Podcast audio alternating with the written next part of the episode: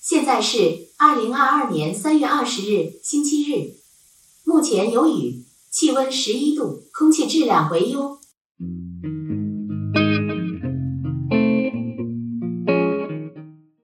Hello，大家好，这里是木星记，我是岑，我是 Real。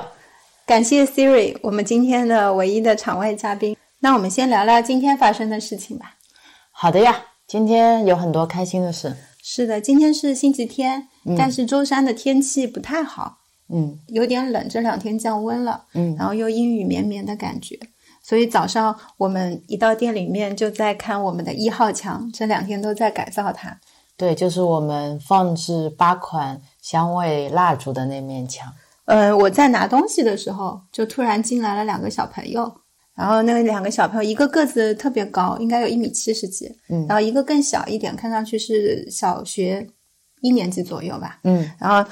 就推了门，很自然的走进店里，感觉跟熟客一样，是哪然个后角落仔细的看了起来。嗯，然后就两个人很活泼，在店里走来走去看，我们就跟他说，你可以坐一下，然后你可以随便看啊，嗯，然后他们就待在店里，好像有有个五到十分钟吧，是出现了一个熟悉的顾客。是，上一次来过，然后但是没时间好好看。是一个非常漂亮的妈妈，上一次是小朋友开了一辆很迷你的卡通小吃车，但是他很想开车出去兜风，所以把妈妈拉走了。早上进来的那两个小朋友，其中一个是他女儿，是个子高高的那个是他女儿。这样，嗯，他就跟他们说：“你们是很香吧？”就说这家店很好的，嗯他们以后会开手工课。然后到时候让他们自己过来 DIY。对对对，然后他们就会问妈妈这个是什么啊是什么，他就会帮忙解释。是很有意思的是，今天我们刚上架的洗手液，呃，我们店走进只走进去最里面是有一个水槽的，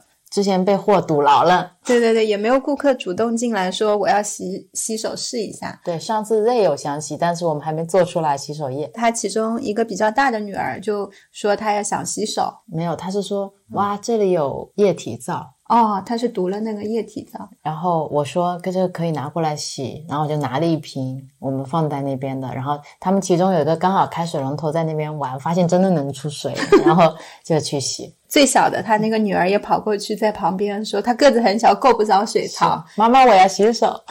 我就提醒他们说我们那个店没有热水，只有是的冷水，是有点凉。发现也没有给顾客准备纸巾，我准备了纸巾，也没有准备垃圾桶。对，就是各种哎，就比较有意手思。忙脚乱的，但是他们洗完都说好香，这个也很出乎我意料，因为那款我们加了蓖麻油嘛，我蓖麻油跟可可脂我当时做出来闻到那个味道，我就觉得有股米味，是的，有种农作物的味道。对对对，然后我是在这款上面特别选了未精炼的油，未精炼的油它就不会去掉这个油本来的味道， 我听成味精炼的油，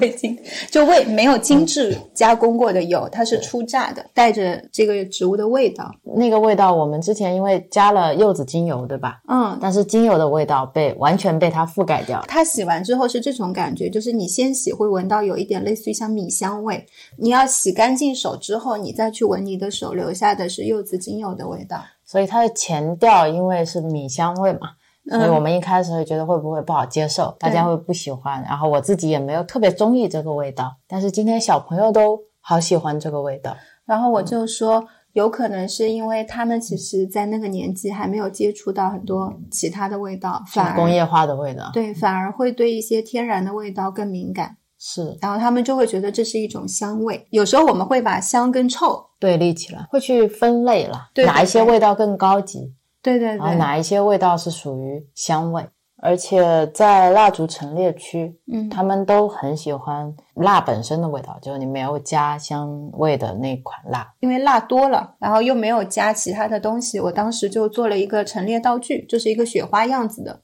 也没有蜡芯放在那儿。但是实际上，你真的没有给它穿蜡芯的时候，大家都不知道它是蜡，放在那里，嗯大家就说这个味道好。有时候总是用别的味道盖过了他自己的味道，而忘记了他自己也承载自己的味道。另外一个就是他们在一个破碎的蜡烛蜡罐烛前罐前惊叹了很久。那个蜡烛罐是我们纪念我们第一次寄快递，想试一下我们设计的那个快递盒能不能很好的承托它，然后寄回来的时候，大罐的那个旋转阶梯的那一款碎掉了，是的，白色的一款，碎完的样子特别好看，所以我们就把它陈列在了店里。然后那个妈妈她嗯就说，居然是这样的一个故事，她以为我们故意把它打砸碎的对，打碎，然后放在那边，她觉得碎的样子很很漂亮。我那边又放着一朵很不起眼的白色石膏花，然后对做的也是都有气孔什么的，我就随手放在那里，上面放了点水晶。他会问我这个东西也是扩香的吗？你会发现，你随意放在那里的东西，顾客都是看得见的。我们也不是随意，很多我是用心放在那我里是的，我是随意放在那儿，就顾客看得见也看得懂。也很启发我。就包括今天我们在换那个墙的陈列，味道我们是用布打印出来的，然嗯后这些布我们是穿在一根细长的树枝上的。嗯我就在想，因为树枝会有自己的嗯很曲线对，也会有一些枝丫，然后会导致布挂上去之后是有一点歪不歪平整，斜斜的，是的，然后我就想把这根树枝换成一个平滑的钢 管，所有的布可以很整齐。对，然后角度、褶皱都是一样的，这种情况垂直下来。今天我们拿了杆子在那边就准备去换的时候，你觉得这个很好看吗？对是我觉得这样会不会不够整齐？我甚至觉得就是可以更自然一些，更错落一些。它的那个因为是布嘛，布应该有它自然可以垂挂在树枝上的样子，所以是我就会想说，怎么样可以让它呈现的更自然一些，因为有一些布可能翻折了或者被风吹了，你都会觉得很好看。非常漂亮。就放在那边的时候，今天有那个风吹过来，那个布嗯很薄，嗯就看到那个风可以穿过布的背面，嗯然后让布形成一种曲线，然后那个曲线又会跟底下的蜡烛罐去做交互，我就觉得这个场景很美，很动态。只有我还在把它们 当商品。不是，你是会考虑到阅读体验，更多的是就是当那个字它不是都在整齐的平面上的时候，会不会造成人阅读不方便？然后今天我就问那个妈妈，我就问她这样的布放在那边，她会不会觉得不整齐？嗯，会不会觉得有不舒服、不好看？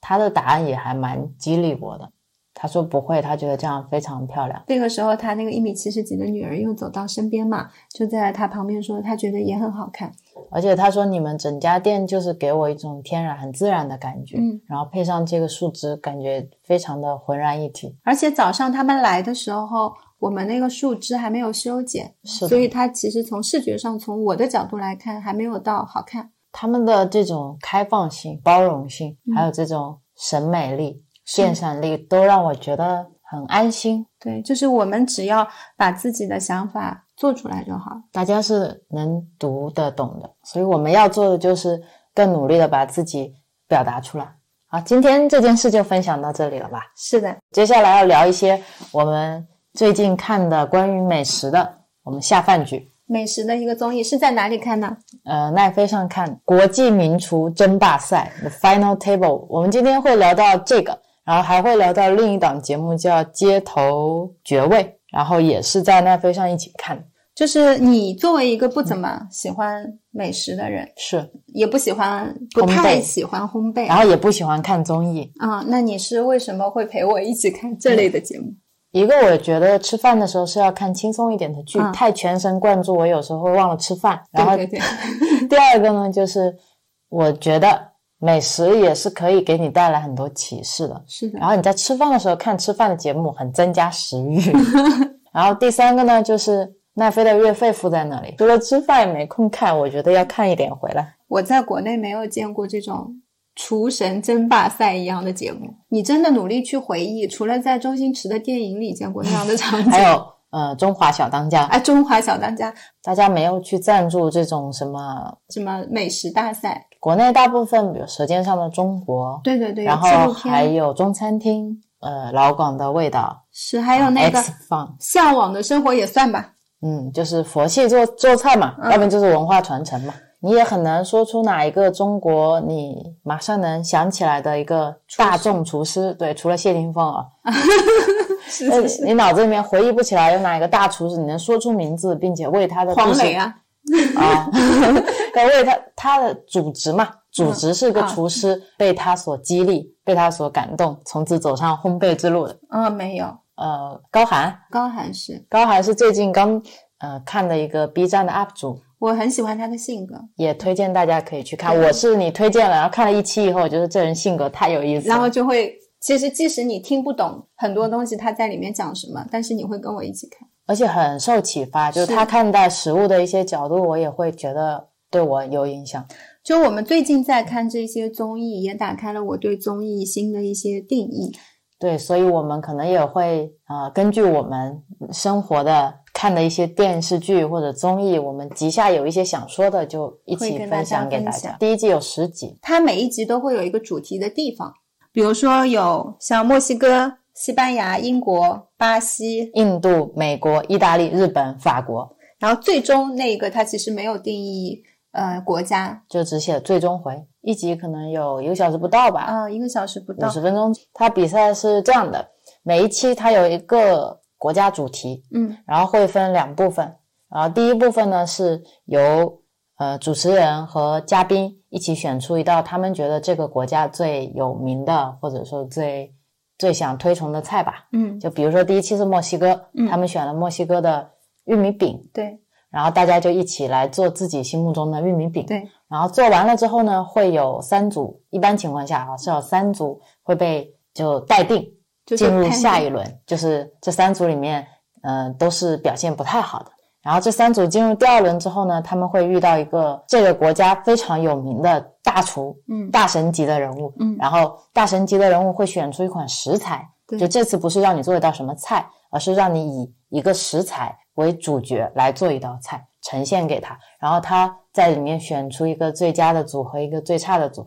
最差的组就就要淘汰掉了。每一个厨师都是以两人一组是配的对，然后是的他们会一起合作做菜，应该是一个小时左右吧，做菜的时间。做菜一个小时还是两个小时来着？有点忘了，反正就是有限定时间的做菜，在节目组会给他们在现场放一个非常厉害的一个食材中心，对，就是你想要的食材和锅具、器具里面都有。包括一些电器，就是基本上是这么一个赛制跟节目形式。然后嘉宾的话呢，一般是由一个美食评论家，嗯，可能是一个当地有名的明星明星或者模特儿或者时时政人员之类的，喜剧演员都有。嗯，呃，当地有名的和评论家一起。那我们先来聊赛制本身。赛制本身，我觉得它设计的第一轮是嘉宾制的，就并不是专业的大厨来评判。是，然后第二轮再设置了大厨，有两点。第一点就是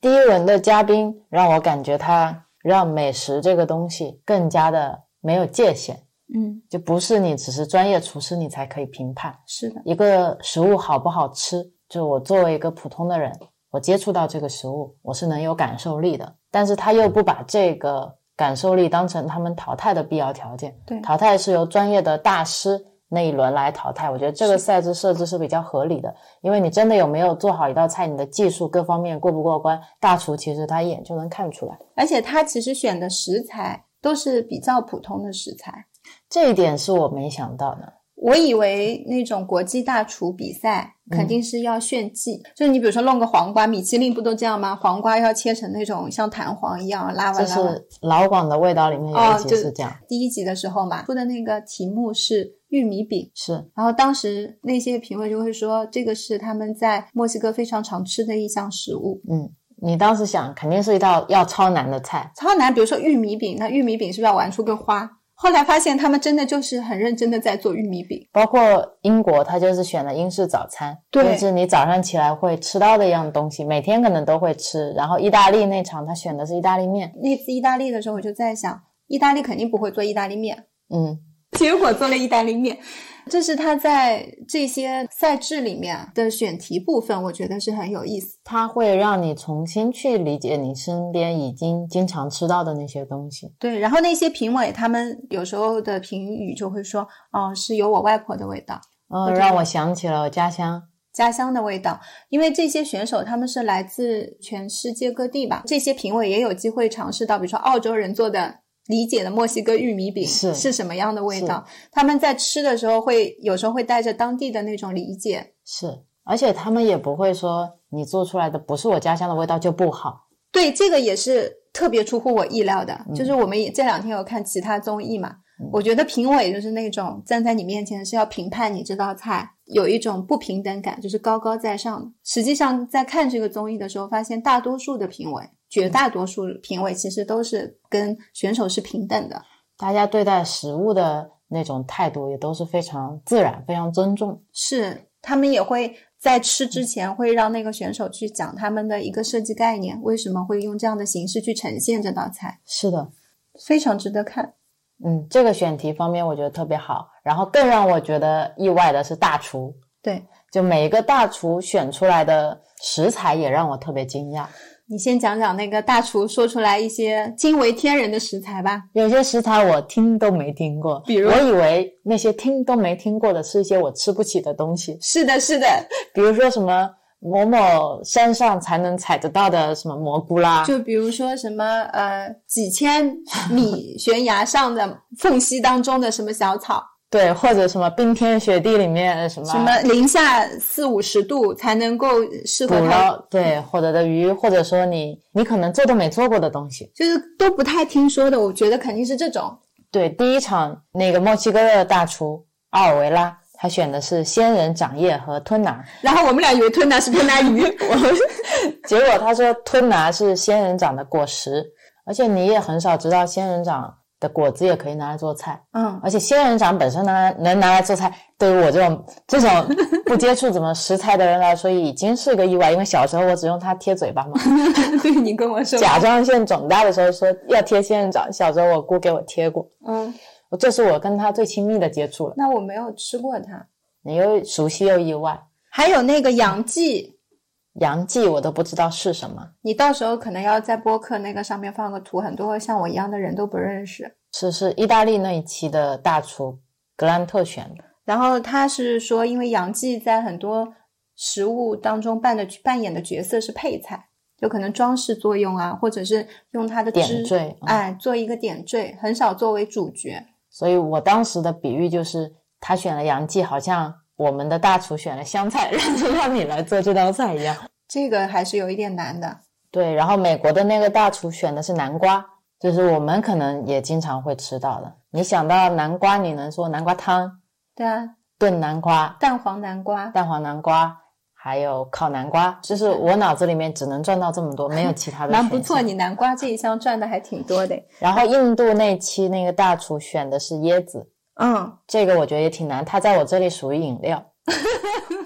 是是是。最让我惊讶的是第九期法国的那个厨呃主厨叫安索索菲，然后用了鸡绝了，鸡蛋，对我每天都做，我感觉自己变成了一个大厨，炒鸡蛋、蒸鸡蛋、煮鸡蛋，我们想了半天，脑子里也就是这些鸡蛋的演变形式嘛，对啊因为它要让鸡蛋成为主角，你还不能是比如说鸡蛋炒肉，所以真的是挺难的。如果现在啊、你听到这个节目了，你可以暂停下来想想，今天让你去参加比赛做个鸡蛋，你会做什么？如果今天我在这种国际争霸赛上，让你用这么普通的食材。而且是要带有创意的，不是一个普通的把它炒熟了就行，也不是把它做好看了就行。而且可能要融合你自己的见解、是你的经历、你的想法。嗯，我觉得这些不仅仅是烹饪比赛，更像在用食物在呈现自己的想法的一种作品展。是的，这些食材的选材就让我对这些大厨有了特别多的好感是的，和一些、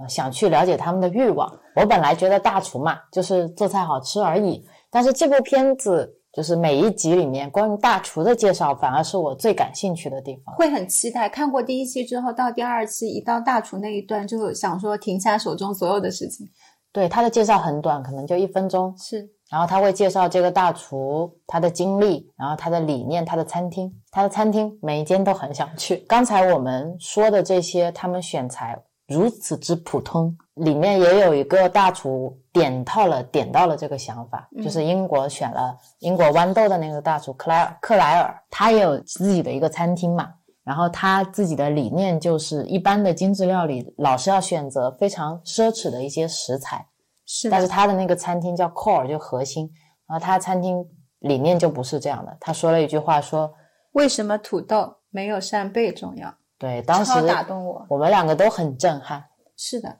会把食材去按照它的那个价格，有时候会分。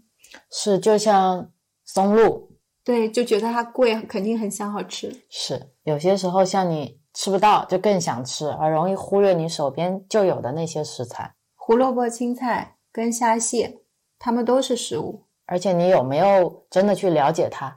然后对了解它成长的过程，了解它有没有更多其他的呈现方式、其他的做法？你可能每次买萝卜都是同一种做法。发现那些大厨也跟我原先想象中，就是在老广味道那些里面见到的大厨不一样，那种都是热火灶嘛，嗯，就是在厨房面前汗流浃背，是或者是整个做菜的过程，他会拍的非常的艰辛，是然后要用非常多道工序去做饭。是，但是我们在看这个的时候，他介绍那些大厨，有一个嗯西班牙的主厨、安东尼安东尼，他的餐厅叫穆加里兹餐厅，然后他的餐厅呢，就是每次你去的时候是品尝二十到二十五道菜，我感觉像西班牙的怀石，啊，然后你对就是精致的吃吃掉这些菜，他希望你能感受到的是每道菜背后的故事，然后把整个旅程把它串联起来的这种感觉。他的那个餐厅每年会休息四个月，是的，他们自己也有种菜，嗯所以去跟食材去做接触，对然后去照顾他们，会去开发菜单。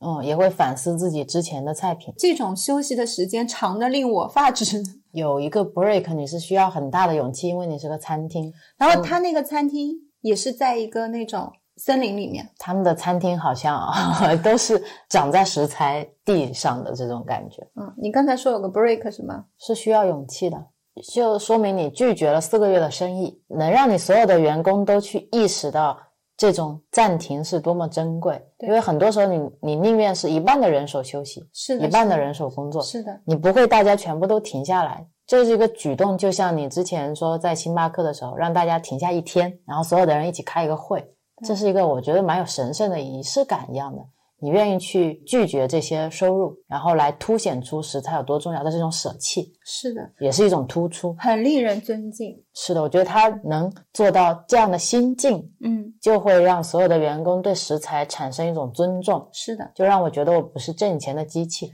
而且他是切身在执行他的理念。是的，不是说说我对这个东西有多尊重，是不的是挂在嘴巴上的。我觉得这四个月的停业，让我对他这个餐厅 respect 真的就会让你剩下来的呃八个月更想去 吃。好想去吃啊，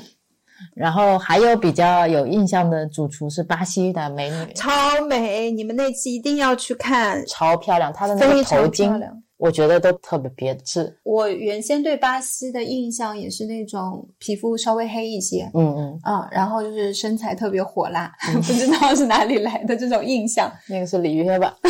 没有巴西 里约热内卢，啊，这样啊， Real 他当时出来的时候，你就好好漂亮，还有气质。漂亮、有气质，然后又很亲切。是的，然后她也是属于创新型的，对，她也说自己不喜欢走那种笔直的线路，就喜欢蜿蜒曲折的向前。而且他也是做简单食材的。是的，我们在这个整期里面看到很多非常出色的女性的厨师，是 的，几乎我看下来，所有的厨大厨都不胖的。这也颠覆了 我对厨师的印象，是吧？我刻板印象我。们说到的厨师都感觉是胖胖的，但是他们高的高，瘦的瘦，嗯，身材都很好，身材管理都做得很好，就会让我相信吃他们的菜啊是是健康康的。 然后还有大厨，比如说美国的那个大厨格兰特，让我感觉是一个很帅嘞，是一个很注重情感体验的大厨。他的声音很好听，他像一个作家，我第一眼见他的时候，我觉得他那种气质啊，嗯感觉是一个作家或是导演。所以他的输出能力也很强。是的，就是他的情感感受力很好。就是他的餐厅里面有一个很有名的甜品，嗯，是一个用氦气充起来的一个热气球，但那气球是用糖做的。他当时表达他的说，是从八岁到八十岁的老人家，嗯去吃这个球的时候，因为你要吃的时候，你脸不是要扑上去吗？嗯，很多时候那个糖可能会吃的，粘粘在自己这里。对，然后大家就会笑嘛。对，他说你在一个米其林餐厅，因为这道菜而产生一些欢乐的互动，嗯，这种体验其实对他来说是很重要的。他是一个很创新型的厨师，就是嗯是会一直在选择用新的方式去做。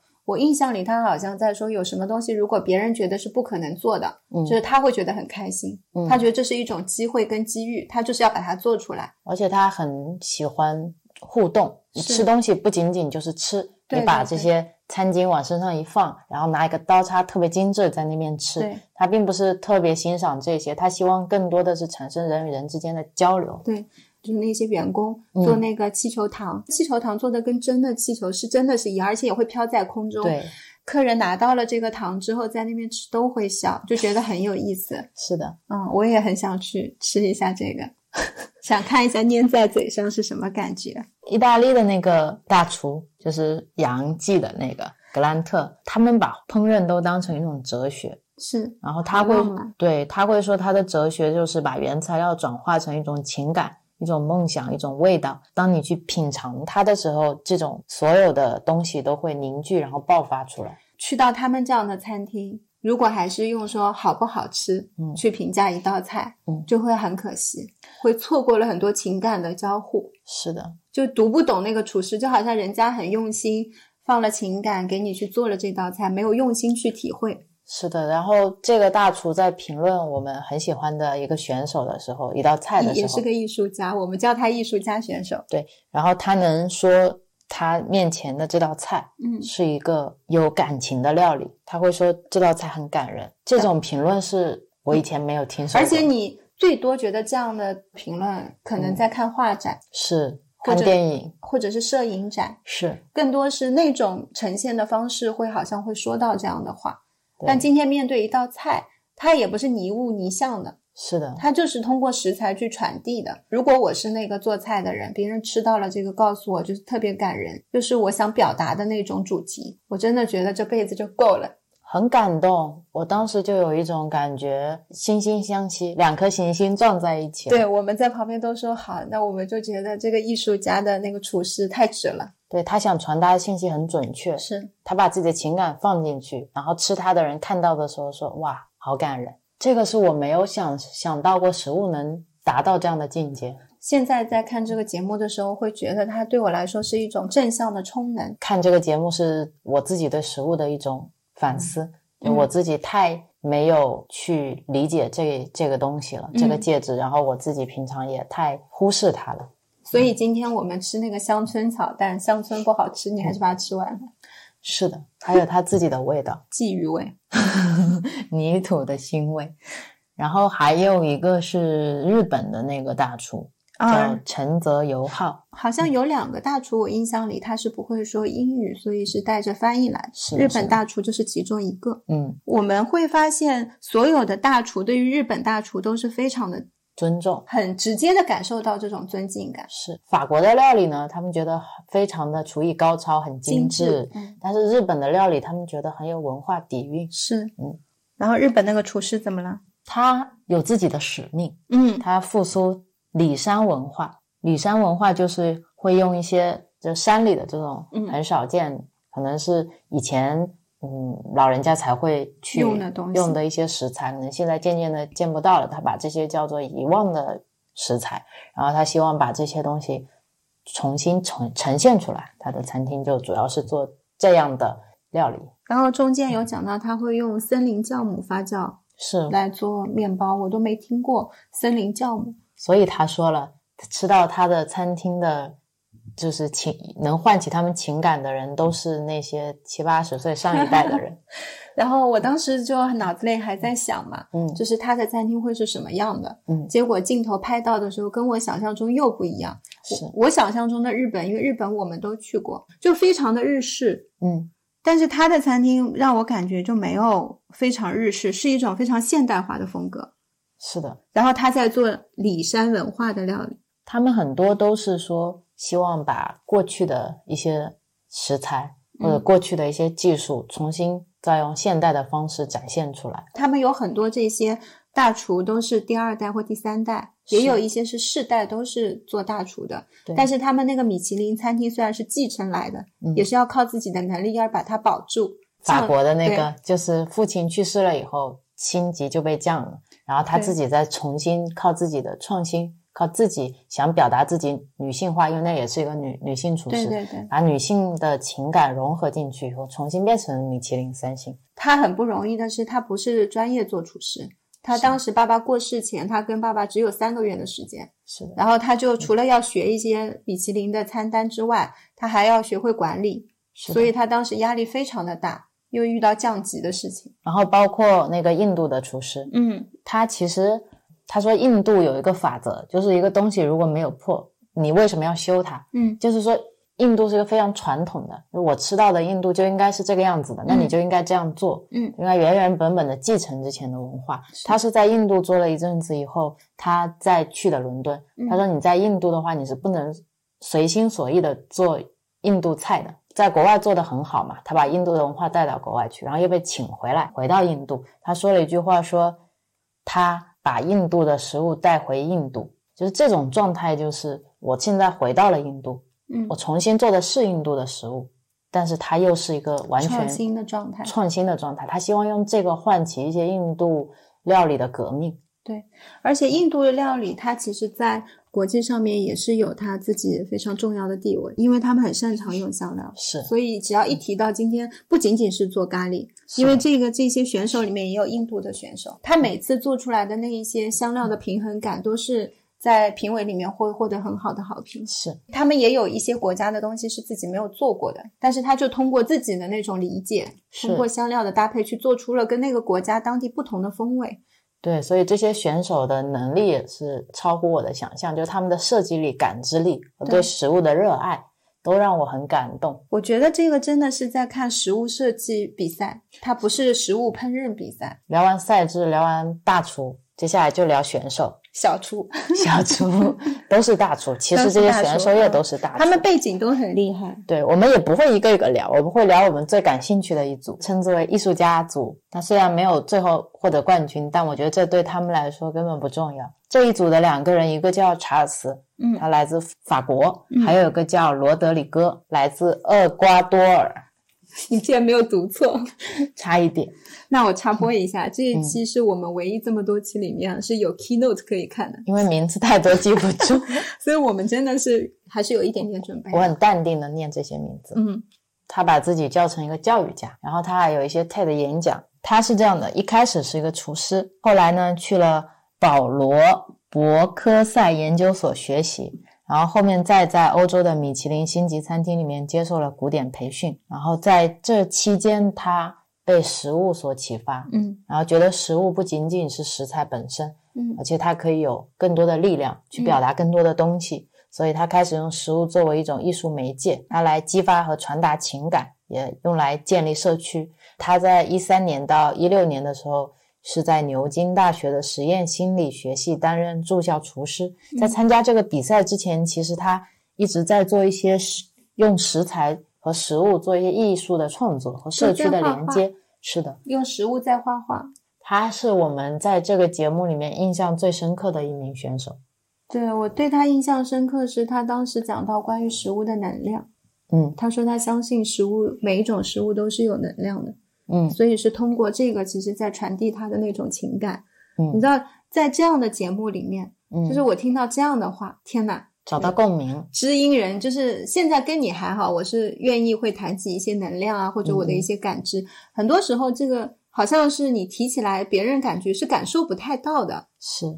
嗯，然后其他很多选手都是要赢、要进决 赛、要拿前三，就是我是我我把我的餐厅关了三四个月是吧？五六个月背水一战来参加比赛，如果我输了，我要失去很多。是，但是他们两个人给我的感觉是，我今天就是来传递我的价值和理念的。而且他们的那种 team work 不仅仅是默契，他们是相互的欣赏。是一种价值观上的契合。对，这种是非常非常难得的一种配合。是的，然后他一直是在传递的是你需要食物的可持续性，就一些被忽略的食材。对对，然后以及你一定要去了解食材本身的意义。从我们这边讲说，他会很在意一些边角料。他觉得边角料为什么会变成边角料，就跟我们前面讲的那个大厨一样的，嗯食物的每一个部位长在那里都是自然的一种状态，嗯它都就像我们的手脚、嗯头，嗯你不能说这个脚不好吃就砍掉了。我因为因为我觉得那个身子更好吃，是的，所以他会想说，那有没有更多新的方式可以去烹饪它们？是不是因为没有找到好的烹饪方式？对于每一种食材都非常的熟悉。我记得有一期里面印象很深是那个大厨被他们的一食材惊艳到，就是秋葵子生的，对，就是这种很有经验的大厨，他们也没有去使用过这个食材。他们没有生吃过秋葵子，吃到了就很奇很奇妙，就问他这是什么，嗯然后他就说是生的秋葵子，就那个一点就让我知道他们是会种植蔬菜，嗯同时也会去品尝它们天然的味道。会去观察他们整个成长的对过程，对，包括他们每一次要做一个食材，都会去尝这个食材不同状态下到底是什么味道。这个太有意思。那个南瓜那一期，他嗯们就开了很多个南瓜，每一片都切出来，切出来，然后嗯每一个不同的位置的南瓜都去尝，是生吃的，尝出来说觉得这个更甜，嗯，然后适合做什么，或者是就生的放在那里。对。然后我印象最深刻的一期是日本日本大厨说做海胆，Charles 他就做了一个海胆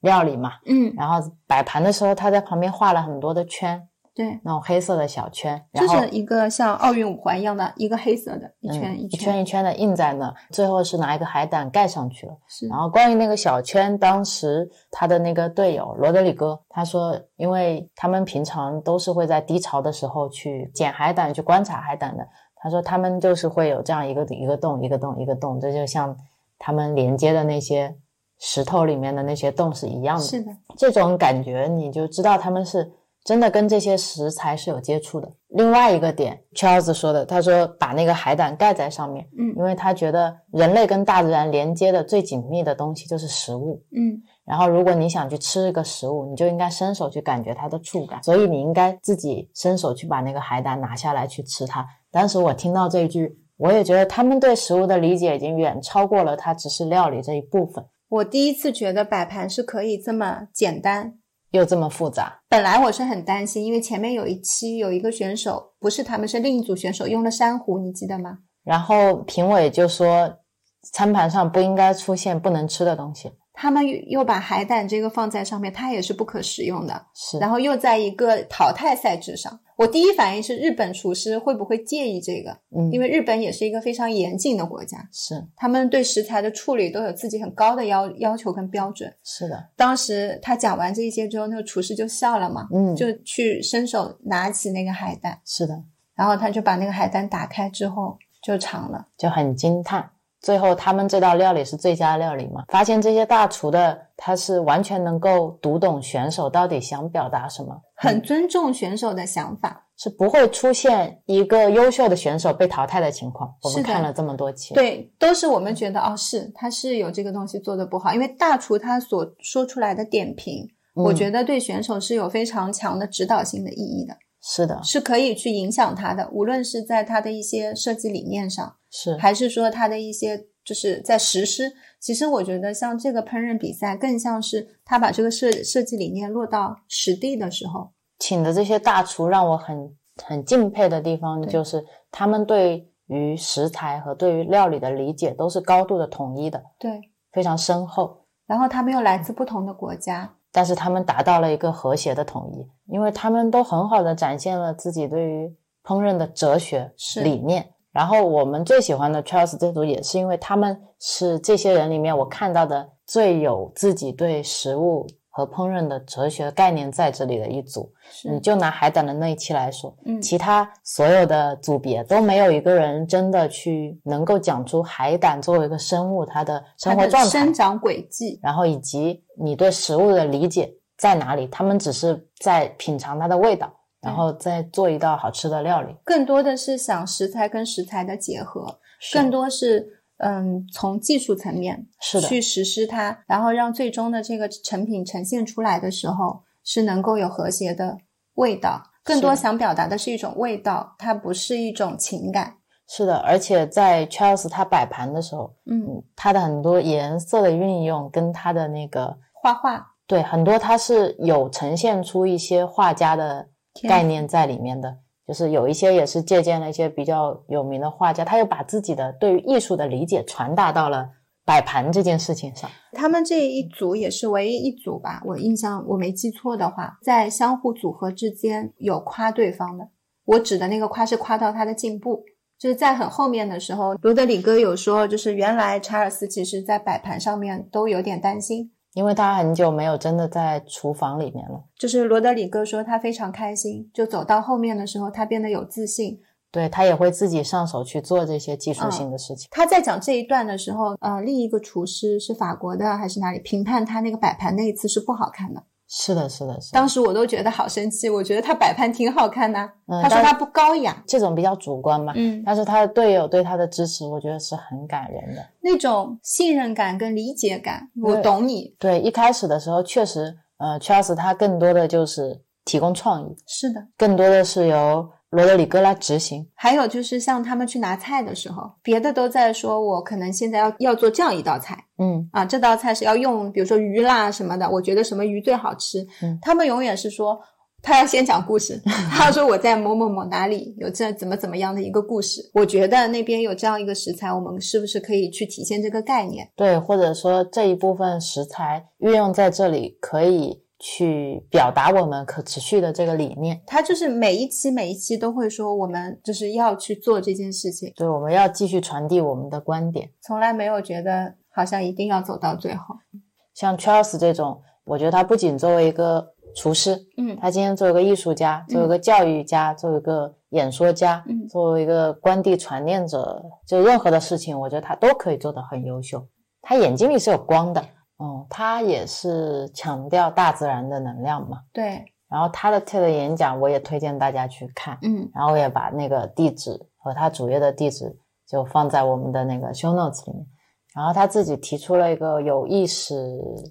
饮食的对概念，对。也特别好。到时候我把这个呃他的文件下载下来了。他今天讲到看到有意识饮食的时候，我突然想到，比如说像有意识购物，嗯，嗯，我们很多时候现在在购物方面也是这样子的。我购物车里面需要买的这些东西，嗯它是有多少是我真的需要的？嗯嗯，那些需求是哪里来的？嗯，我买回它之后，我会不会好好的对待它？包括他在 TED 里面有一段演讲说，如果你现在看到了或者听到了我的这段这段演讲，其实是你自己的呃可能数亿个神经元之间的一些脉冲和连接，但是真正提供给你这些脉冲连接的能量，是可能某一处正在生长的小植物，是的，然后那个植物又在吸收着太阳的能量。嗯，就是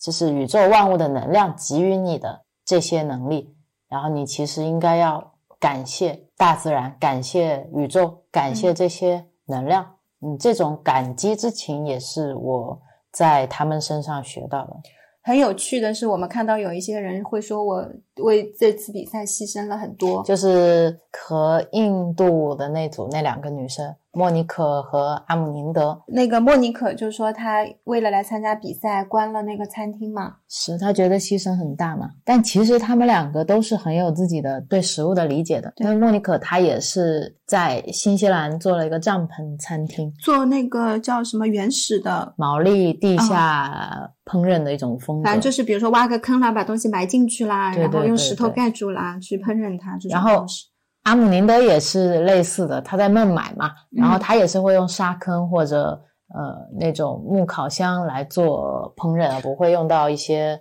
就特别现代化的燃气。然后这两个是全女性的厨师，。对，一开始我觉得他们俩的理念是很契合的，然后我又会觉得他们的烹饪方式又非常的接近嘛，就是很都稳是用定，原始嘛，是是定。所以他们就应该是能配合的特别好。是的，嗯然后他们之前一直没有进入淘汰赛，就是第二轮，一直都都是是在前几名的，对反正中等中上，中上的样子，所以就没有那种见他们到淘汰赛。是是。结果从有一期到了淘汰赛之后，你就会知道什么叫患难见真啊、情，真的就是中国古话 就是这样的。莫妮可就会怪那个阿姆宁德，其实是他嘴上说嗯没事的，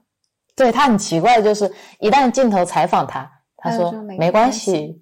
但是你在烹饪的时候，包括你在跟对手进行接触的时候，你嗯都会看到他表现出来的那种焦虑、紧张，对，然后埋怨，感觉到那种满满的抱怨、嫌弃，是就是你有一个问题，你去问他，他给你的回答永远是那种不太耐烦的。好像因为那一期是阿姆宁德的一个失误，所以导致他们进淘汰赛了。忘了是什么东西做的火候没掌握好，是的是因为评委吃出来了，正好是说到了那个食材，是的，然后正好这个责任就是归到了那个阿姆宁德身上吧。是，但但是是印度的那个那场淘汰赛的食材是莫妮可不会做的，所以他就把这个锅给了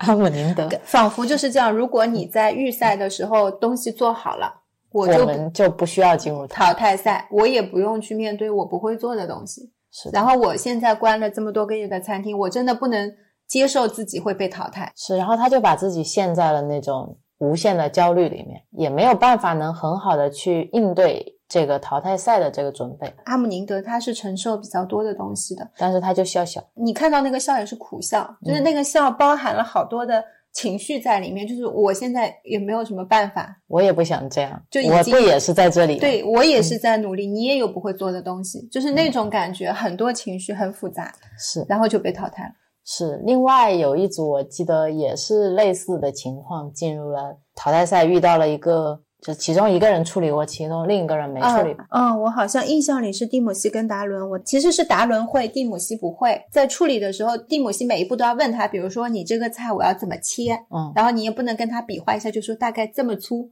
大概这么宽， 他拿起来的时候，正好主持人过来了，哦嗯主持人就问他们，就问蒂姆西说：“你现在在做什么？”嗯蒂姆西说：“我其实也不懂我在做什么。”达伦就很温暖的笑了，就跟他说：“这个大概是要切多长，然后要怎么样做。”而且他说我们在一起做这道菜，我会尽量想我的队友他能怎么样发挥他最擅长的部分。我觉得厨师这种职业，很多时候都是 team work。达伦跟蒂姆西也一直没有讲说我我要什么过来，我就是要拿第一名。他是一直在加拿大，他对之前在日本就是周游世界好像，嗯然后吃到了日料就被寿司打动了，嗯然后去学日料，但是他一直认为自己是个学徒，然后没有也没有拿过什么米其林三星，因为这里来的所有其他人过来介绍都会说米其林几星，米其林几星。你待在里面，你就觉得自己就有一点嗯，好像背景没有那么强的感觉。是就一直没有被证明。然后他在的那个社区也会觉得说你在加拿大你就是个白人，就你然后做做日本菜，你不正宗，然后大家也会质疑他。是然后他的日本菜系有时候也会融合一些加拿大的风味嘛，嗯，就大家就会觉得你你又没拿过星，对你我怎么知道你做的到底是不是日料？是的，然后他在日本的那一期第一阶段的最佳料理，然后他就非常感动。达伦他嗯拿了那日本场的第一名，是我觉得他比赛对他来讲意义就已经圆满的画上了句号。是是的，他证明了自己。因为那个来评的，一开始全部都是日本本地的那一些，比如说艺术家也好，美食评论家也好，嗯，然后他们说吃到了日日本本的味味道，道嗯当时我都看到他眼闪泪花，是的。我我们都为他开心。然后他说自己感受到认可，也感受到了如释重负，因为一直以来的这种偏见和压力，是就是你知道自己做的东西好吃，你也相信自己的食物，但是你就是感觉好像证明不了自己，可能在他们当地有很多人也是没机会去到日本，去又去了他的餐厅吃菜，嗯然后这种评价就会对他来讲是有点不公平的。是的，所以米其林星这个东西就很尴尬，你不想用一个评判标准来限制你自己，对但是你又没有别的标准能够来证明你自己。，对，所以之前 Charles Charles 也说过一句话，他说你不需要米其林星也也可可以以表达自我，但是他的表达自我就是在你已经证明了自己以后的那种表达自我。而且，当你想要去呈现这些东西的时候，你会发现是有人可以懂你的。他很多人不是把食食物只看成食物，尤其是这些真的是能听得懂你声音的厨师、是大厨，所以这就是让我觉得评委特别重要的一个节目。对。我从来没有觉得一个评委如此重要。以前评委就是感觉坐在下面拍灯，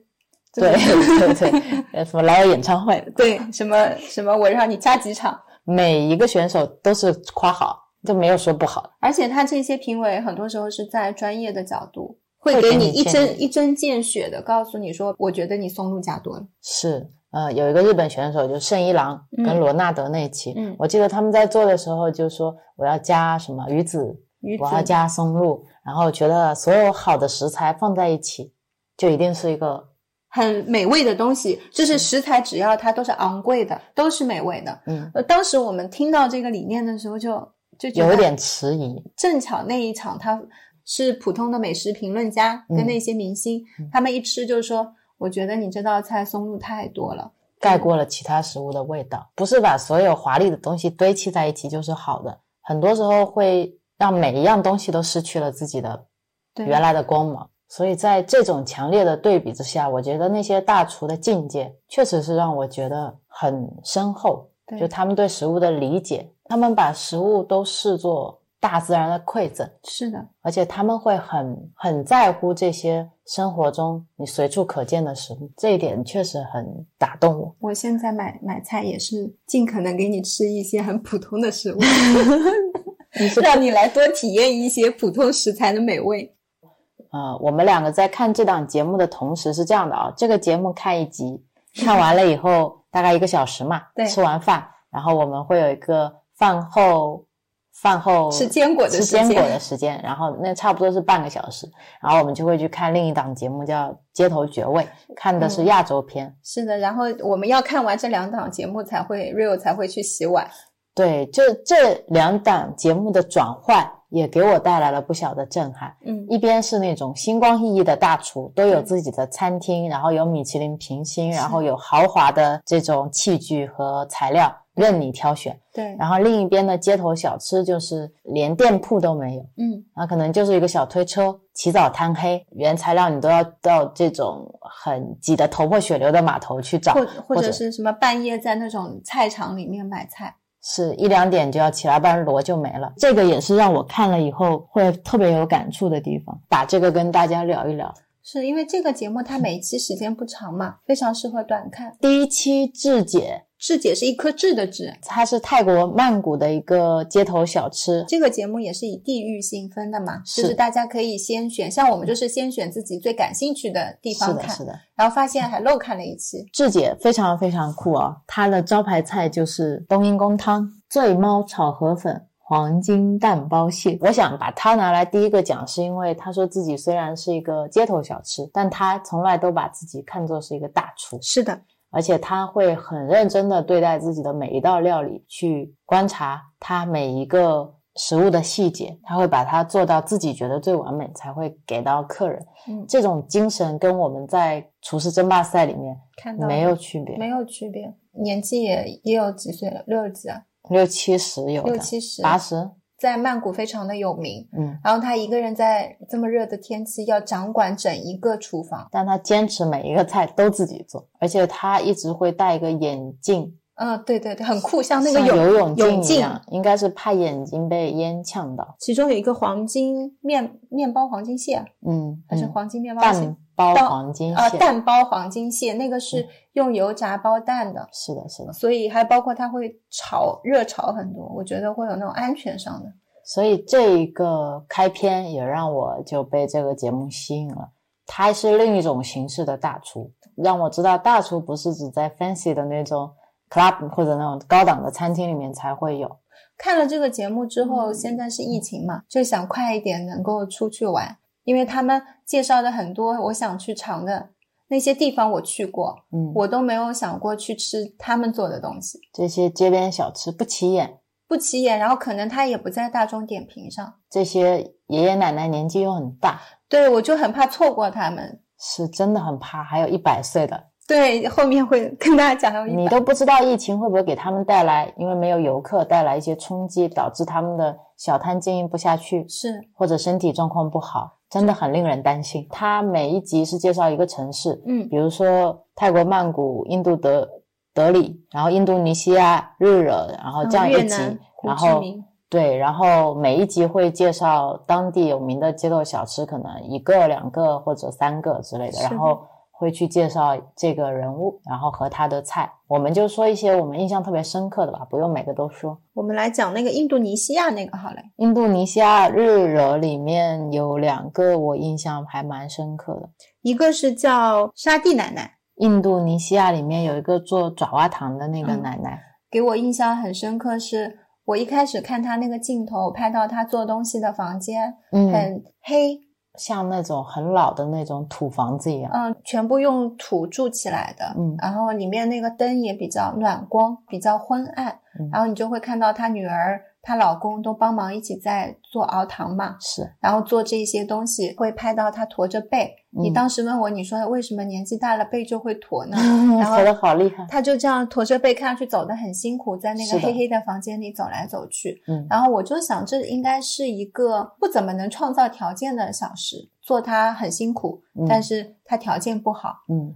镜头转到了他摊位上面，嗯发现这他是一个非常受欢迎的小食。他们那边的总哦理叫助手过来买他摊位上的东西吃，然后一吃爱上了，成了常客，天天来吃，都想知道总理喜欢吃的东西是什么味道。然后哦他这个奶奶就会每天坐在那个摊位面前，他女儿会帮忙收钱。 嗯他做的因为都是甜点嘛，嗯比如说类似于像糯米糕那样，你就会看到他用一根线在那边割那个像糯米糕一样的东西，嗯，给他们做打包，大家就会很日常的坐在他周围，是嗯、跟他聊天，他就会笑。他老是小，对他也很辛苦，早早就会起来，因为他们都是从原材料开始做起。买到原材料可能就是糯米这一些要重新蒸啦，糖都是自己熬。而且他们都是从妈妈那边继承过来的手对艺，对对就是原原本本的继续做，然后他说他都没有改过他妈妈的配方，是。所以现在有幸能吃到他的那些糕点都是非常多年了。而且他们是用那种当地的那种，芭蕉叶，就感觉特别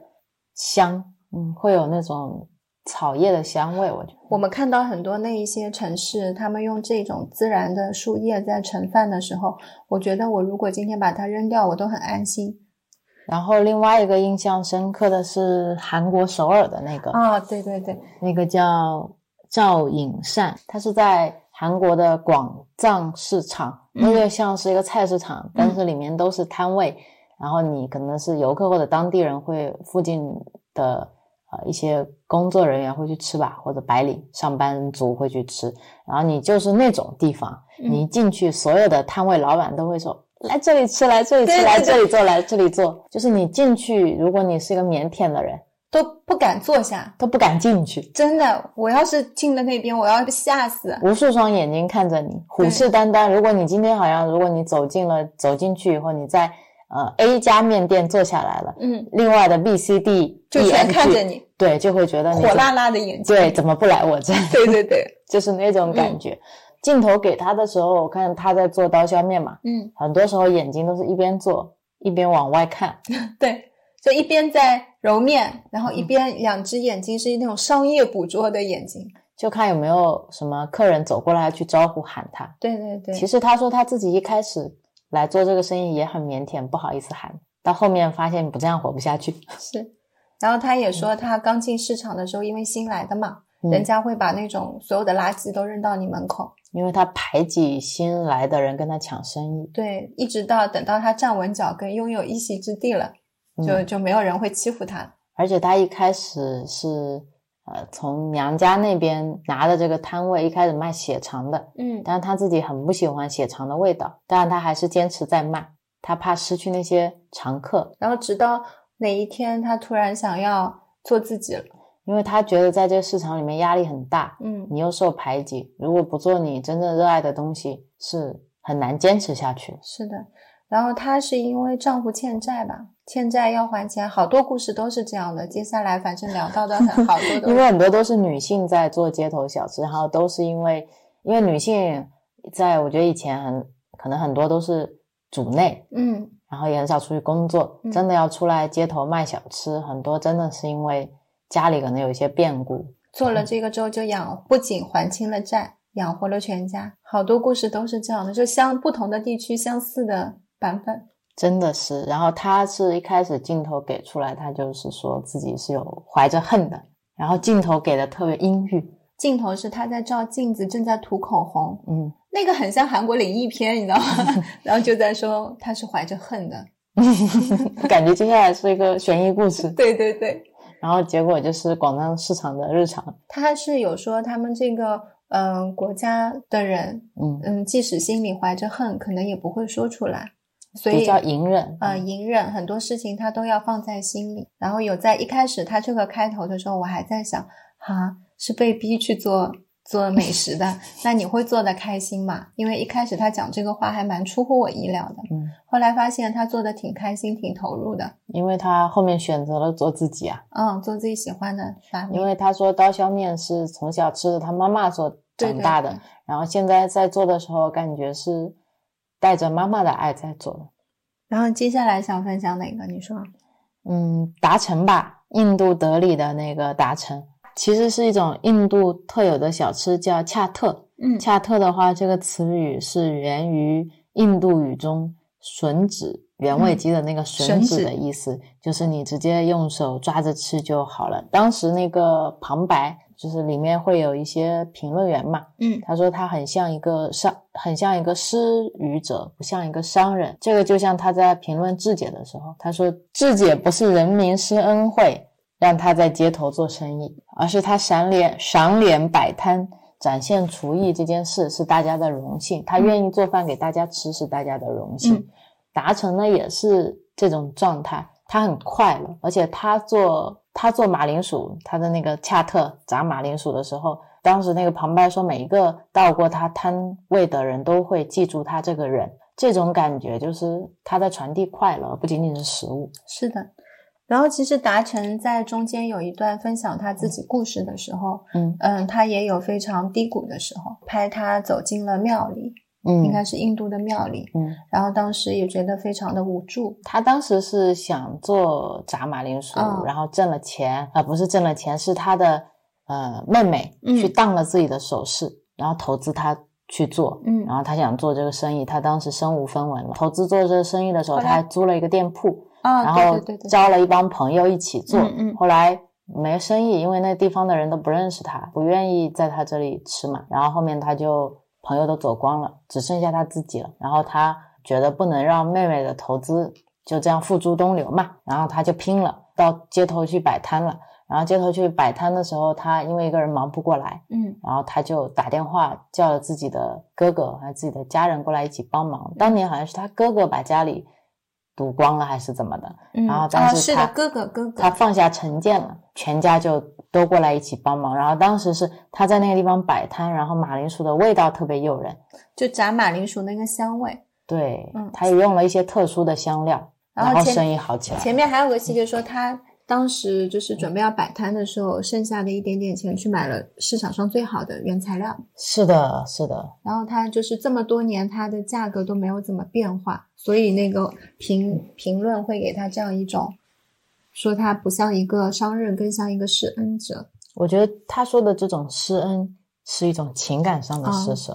说到刚才说原材料这个，我又要说回志姐了。质检，嗯，志姐怎么翻翻盘的？她一也开是原始材料，也做不下去，就是去借钱，嗯然后去市场上买了最好的海鲜。他一开始是呃做一个鸡蛋面，然后挣不了几个钱，然后无以为继。然后后面他把所有的钱投入过去，买了最好的海鲜，好像是虾，让它虾翻盘的是虾，就很大的那种虾。嗯，然后把价格提上去了，对，然后说我要用好的材料做好的料理，把客人吸引过来，嗯然后才慢慢慢慢有了自己的店铺。我发现，在这些小吃里面，最重要的食物的灵魂真的是原材料。所有的人都是把所有的钱投入到原材料上。对，就是质检是给海鲜这一些食材了，然后但是像那个达成，嗯达成，它其实就是非常普通的土豆，嗯就是在土豆里面去选更好的土豆。是，嗯然后他在选到那些调味料的时候，也会去选很优质的香料。在印度，他买香料的时候也给我印象很深刻。别人是可以磨粉的嘛？他说他会跟那个磨的人沟通，说我是希望它带有一些颗粒感，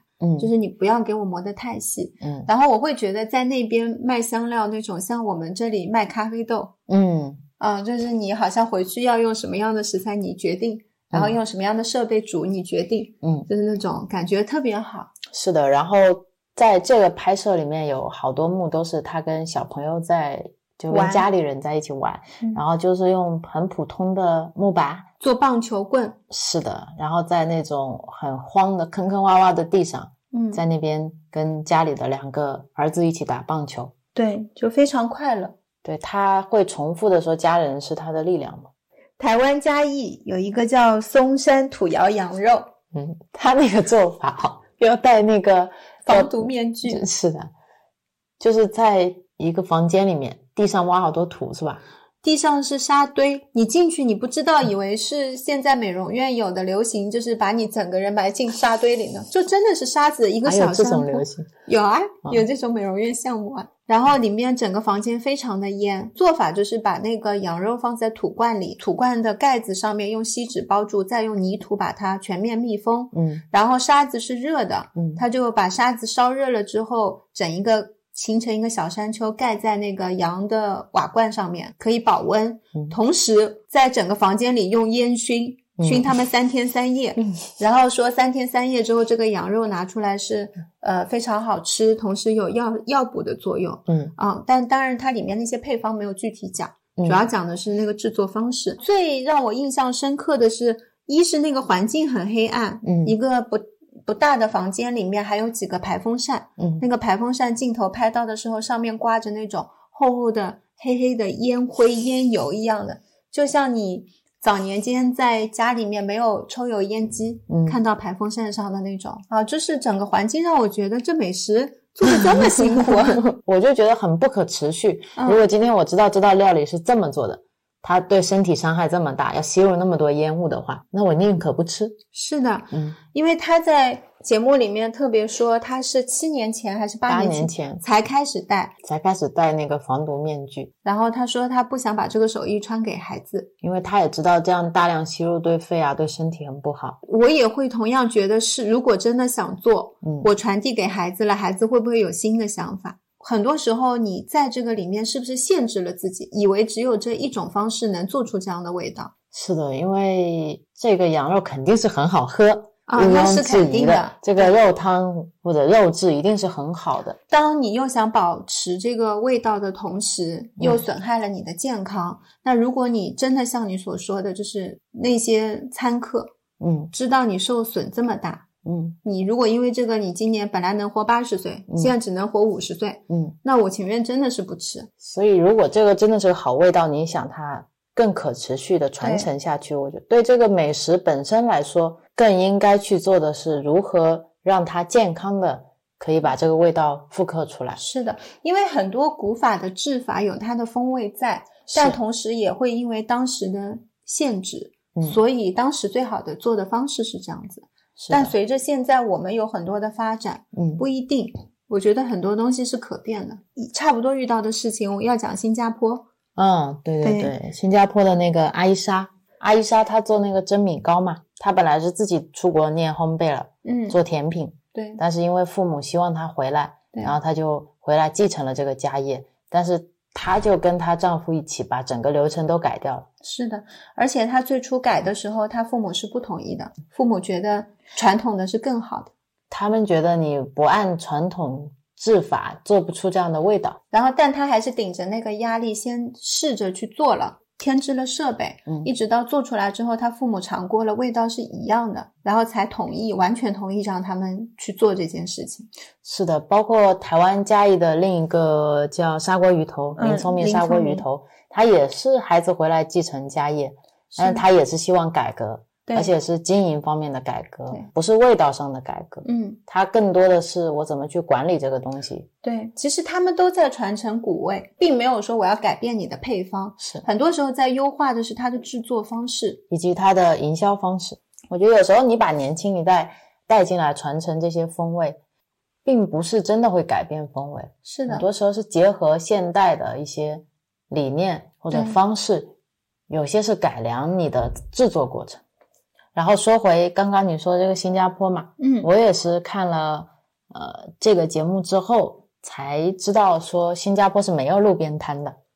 对，他们都是用小贩中心，就每一个都有足球场那所样以大。我就很懊悔，我去完嗯新加坡了之后才看到这个节目。感觉特别干净，是，然后是世界各地的美食都有，因为新加坡本身是一个非常新的国家，然后它是十九世纪初的时候被英国占领了，再到后面差不多一九四二年的时候被日本占领了，然后六三年的时候加入马来西亚，嗯然后六五年的时候又被马来马来西亚踢出来了。嗯然后只好自己建立了一个联邦国家嘛。他建国到现在其实才五十七年，所以在片子里面，呃，那个新加坡的人会说，新加坡现在你看到高楼林立，嗯很多都是近二十年才有的。是的，一开始的时候，他们没有自己的语言嘛，嗯没有自己的音乐，没有自己的文化，嗯就什么都没有，所有都是外来移民。他们那边有马来人，有华人，有印度人，有巴巴娘惹，就是古代中国移民和东南亚土著马来人结婚的后代嘛。他们没有自己的文化根基，是的这是一种焦虑。但是因为它是东南亚的贸易中心，嗯所以有大量的各国的人会到这里来交易，那有人就得吃东西，所以他们会有很多样的食材的这种饮食的文化，就会发展出自己的小吃，是像新加坡的拉萨，嗯我很喜欢吃嗯，海南鸡饭。这里讲到的这些蒸米糕，这会引发我的思考，就是食物对于一个国家来说意味着什么？就你传承的这些传统，大家讲到日本会想到怀石，那你想到新加坡会想到这些，特别是像新加坡，他说到自己缺乏自己民族文化，所以食物是他们很重要的一个文化输出的时候，我就对这种小吃有了不一样的理解。他后面做到一期是菲律宾嘛，安多伊老爷爷，他在宿务的时候有一个呃食物叫做利纳朗，嗯是一种菲律宾炖鱼嘛，就是你会在一个鱼汤有里面大乱炖，会放一些什么洋葱啊、西红柿啊、发酵的黑豆啊这些，嗯然后以前都是他们会捞上来什么当季新鲜的鱼就往里面加去炖，然后那个老爷爷呢，他因为有很多鳗鱼，他他捞们那上个来，村好像是捞不到鱼，嗯，然后值钱的鱼不大多的，大家捞来捞去都是鳗鱼卖不出去，卖不出去。然后鳗鱼的做法就这些嘛。嗯然后这个爷爷的老婆嗯当时很会做饭，嗯然后他就在想，是不是有什么办法可以通过把鳗鱼做好吃，卖然后出去嗯给他们村里面的鳗鱼找个销路。是的，就是是这样的，的他这个点我觉得还蛮启发的。是有的，时候你鱼卖不出去，不是鱼的问题，是做法的问题。时刻对没有发掘这个鱼的好就处是我们在那哪里天看呃其他的一个综艺以后会讲，就是那个人说他不爱美食，所以做不出相应的设计产品。嗯，然后那个厨师就说，那是因为他没有吃到过好吃的东西。是他从另一个思路来理解这个鳗鱼，然后他通过自己做的这个鳗鱼汤，带动了一整个社区的发展。因为到他那个岛上一开始是没有路的，是的因为太多人想来吃了，造了一条路，去他那个餐厅沿街的路上都开了小贩，对卖炸春卷啊什么小的，村他镇，就带动了一整个岛上的经济情况。所以村嗯民对他也是非常的尊重。然后它里面有讲到菲律宾嘛，嗯有四分之一的人口都生活在贫困线以下，嗯他们没有烤箱，没有厨房设备，所以他们需要街头小吃。嗯所以这也让我重新理解街头小吃。它除了我们游客去观光、去夜市去尝个鲜以外，它可能是一部分人生存的必需品。这一点也是我以前没有那么深刻的想到这个事情，也引发了我思考街头小吃到底代表什么。以前我对它的理解就是旅游，游客聚集地，然后有个夜市。像我啊对之前去台湾，可能你就要去垦丁夜市，是然后我去泰国也喜欢去夜市，对，或者在杭州吧，要去一下河坊街，去吃一些并不好吃的东西，就是游客才会吃的东西。对对，就是国内各地嗯很多地方的那种小吃都会变得有点像。 就是一些烧烤大鱿鱼 啦之类的这些东西，然后也没有灵魂，嗯，吃起来真的不好差吃。不多。我觉得他们像是一种商品，也不在乎你好，觉得你好不好吃，他只是知道你是个游客，你可能就来一次，嗯你下次也不会再回来我这里吃，所以味道并不重要。嗯我把它卖给你就好了。但是看这里的街头小吃，第一个是文化传承，它很多是祖祖辈辈的技法，然后可能从小吃有幸福的味道，是妈妈的味道，是奶奶的味道，然后他们不断不断的传承下来。很多会怕，如果我不做，没人做了。是的，那个米糕就是这样的。另外，第二个，我觉得很多时候他们是一种生存的需要，就是我今天活不下去了，我不会别的，我从小跟着我妈妈一起，她在做这个，我只会做这个，或者我爸爸就是从小做鳗鱼汤，嗯我也跟着他，我只会做那一种做法，然后做出来的结果很好吃。包括那个胡志明市烧螺的那个阿卓，他说我什么都不会，只会做螺，那我就先去做螺。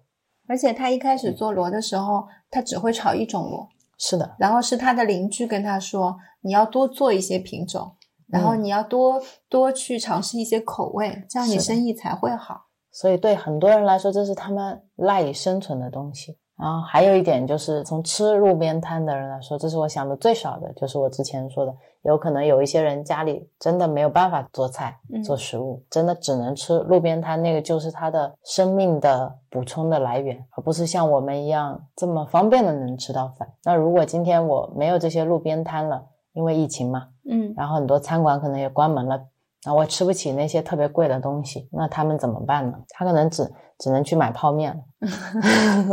路边摊是一个很有温度的食物。最后就是像你跟我说的，你以前可能去不会想要去吃这些老人家做的东西，但是现在看完这些片子以后，你可能会很想去尝试这些东西。我确实就是嗯在反思，我以前去到这些旅游的地方也好，或者是我现在在选择吃的东西的这一些标准也好，为什么他们会成为一种标准？嗯就是我怎么去衡量他们的？是不是因为他那个摊位看上去不够明亮，嗯，然后看上去锅具都旧旧的，不那么么卫生？嗯我就觉得这个东西吃了会有安全隐患，就是吃了会拉肚子啊，怎么样？所以嗯就不去吃。嗯所以感觉更多的是对自己的一种保护机制。嗯嗯，但是在看完这个节目之后，我又很后悔，在我有机会去到那里的时候，嗯我确实都在用我的标准去筛选一些我认为好的餐馆，嗯我认为会好吃的东西。是有时候吃下来确实是好吃的，也有很多时候不像你想象中那么好吃。那这个好吃与不好吃，我吃完了到底获得了什么？嗯对我来说，那一餐饭就是这样结束了，吃饱了，吃的还不错。嗯但如果我今天去到那个地方是遇到了那个志姐，嗯我看他在那边炒饭，我就可得劲。嗯，你可能看着就可以看好一会儿。是啊，然后看到他跟顾客的那些交互，嗯，看到他一个人在厨房里面很有序的在忙碌，是的他可能不一定要跟我一定产生什么样的交流，嗯就是那样的那种气氛围啊、嗯气场跟氛围就会带给我很多东西。这不是说我去那个地方吃饭，我是可能只是吃食物本身。包括那个爪哇糖的老奶奶一直在嗯那边放声的笑，她很开心，她年纪很大了。就是像这样的这种感觉，我跟你两个人都不怎么吃它，但是是我是去了那边，我是一定会去他摊位上面去吃这些。我很愿意意去亲眼看见她那个幸福的样子。对去体会他的那种感觉。最后，我还想聊一点什么？节目的拍摄手法，哦，对，是想聊的，忘了。就她的镜头语言让我感觉很温暖。我觉得导演很多时候在用自己的眼睛带我们看这些东西，包括你说他镜头会晃，但是晃的让你感觉就像你站在他旁边看。那个感觉很真实。你如果就是站在那边，你要自己保持一动不动，去盯着一个东西看的时候，嗯，就有那种自然的轻微的摇晃感。以前我拍东西的时候，你说我那是手抖，现在啊看人家就觉得是一种高级的摇晃感，是吧？带给我的那种镜头感，真的很像屏幕跟我的眼睛合二为一。我很印象深刻的是在拍那个爪哇糖老奶奶的家里的时候，她有好几口锅，就是那种嗯黑乎乎的，黑乎乎，你可能糊了上面有糊了一层又一层，一层又一层，还有有碳，嗯然后有那种糖，是啊都是黑焦焦的在上面。给了她好多镜头。老奶奶坐在那口锅前，嗯然后跟她的老伴一起，两个人很温馨的一起在那边熬糖。对，守着那一锅，然后他会拍一些边边角角的东西，看起来毫不起眼的东西，但是却传递了一个非常真实的生活情况。它的用镜头是跟普通的纪录片看起来很不一样，很有情感。还记不记得那个鳗鱼的那一期，嗯拍渔村的时候，拍了渔村全黑，只有一点点光亮。我们当时坐在那里看，你说要凑近一点看才能看不见清，就没全东西黑的嗯，然后一般正常导演都不会用这样的镜头可的，能会觉得是你没拍好，对是一个废镜头，对，因为你看不清楚，那不等于没拍吗？当时是他老伴要过世了，所以是一种非常悲伤的情感，是所以他用这种非常阴暗的背景，嗯然后透着一点点灯光带出来那种孤寂感，很容易把我们带入到他的情感里面。他并不是一定要给你拍出这些食材做的有多辛苦，或然后者是运景，一定要从锅底起来，对是对吧？对然后一个长镜头伸进去，什么鳗鱼，就是要把镜头埋到鳗鱼的下面，从下水下往上拍鳗鱼，看它们相互缠绕扭打。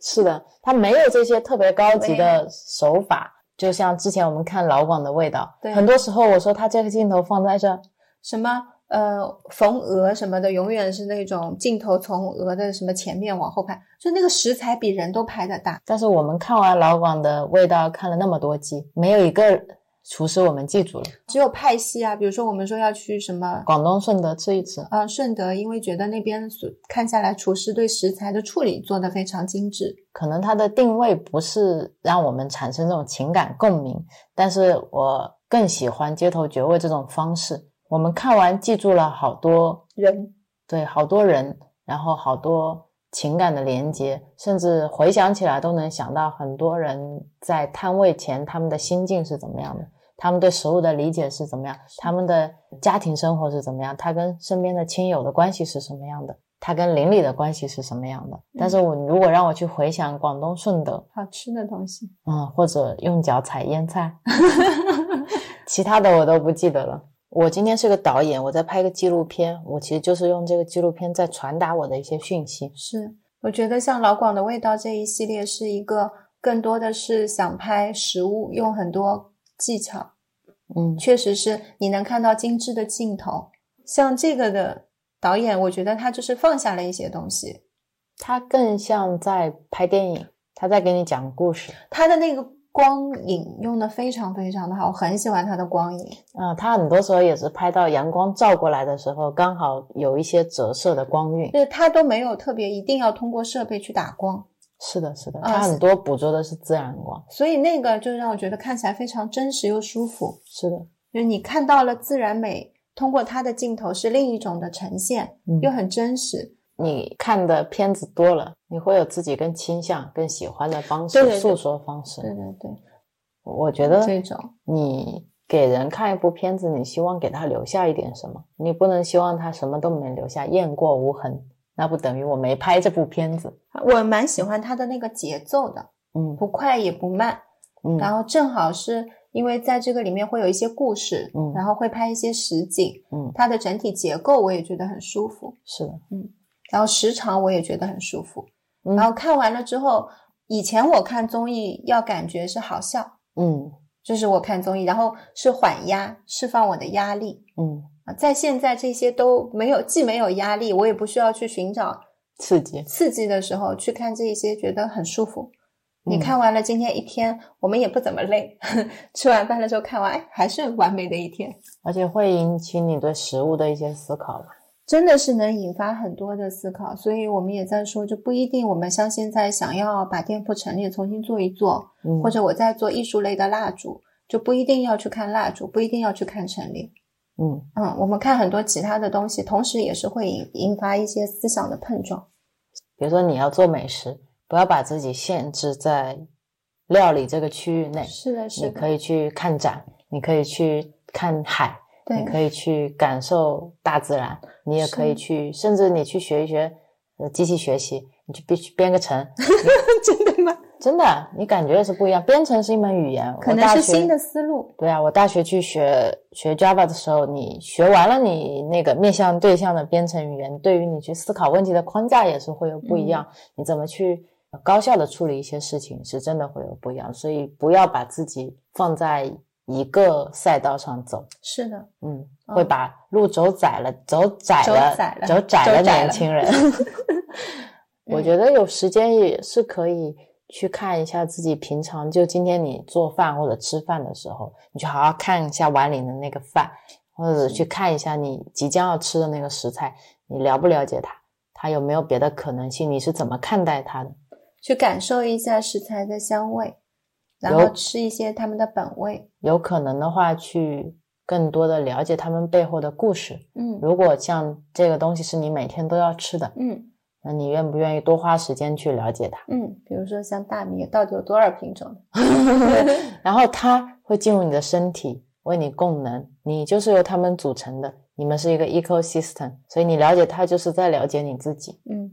所以也希望大家可以花时间去善待食物、善待生命、善待你自己。然后平等的去看待食物，可能的话，也去看一下这两个节目。好推荐。好了，会放一首我们很喜欢的歌。那今天就到这里了，拜拜。再见。 You tell me numbers to prove you're right. I pick your flowers that grew from the sky, and you say you're sorry that I'm not more like you, like you, like you. You say you never be one to judge. As I open my arms, you turn away and run. And you talk for hours and our days are from you, from you, from you. If I feel the light, would I be easier to love you? Care you? Care for stuff and all that fluff means nothing at all. Don't try to tell me that you really know. You know what's best for me. Maybe you'll do right. You hardly know a thing. Would it be wrong to tell you off? Cause you're really not as sharp as you may think you are older. But darling, you got nothing on me. Darling, you got nothing on me.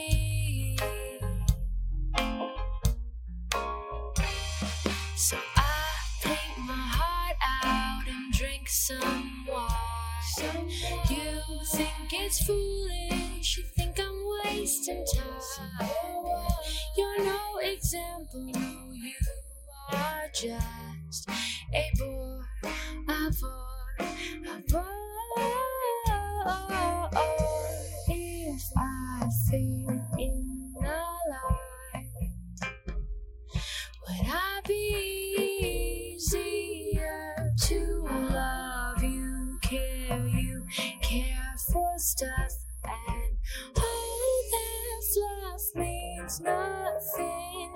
at all? Don't try to tell me that you really know, you know what's best for me. You may be older, but you hardly know a thing. Would it be wrong to tell you all? Cause you're really not as sharp as you may think you are older, but darling, you got nothing on me. Darling, you got nothing on me.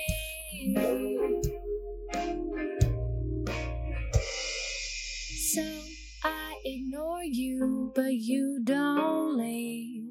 You say that I need to do one, do two, do three, but you don't see that I'm fine with me. No, you don't see that I'm fine with me. No, you don't see that I'm just fine with me, with me, with me. Don't try to tell me that you really know, you know what's best for me. You may be old.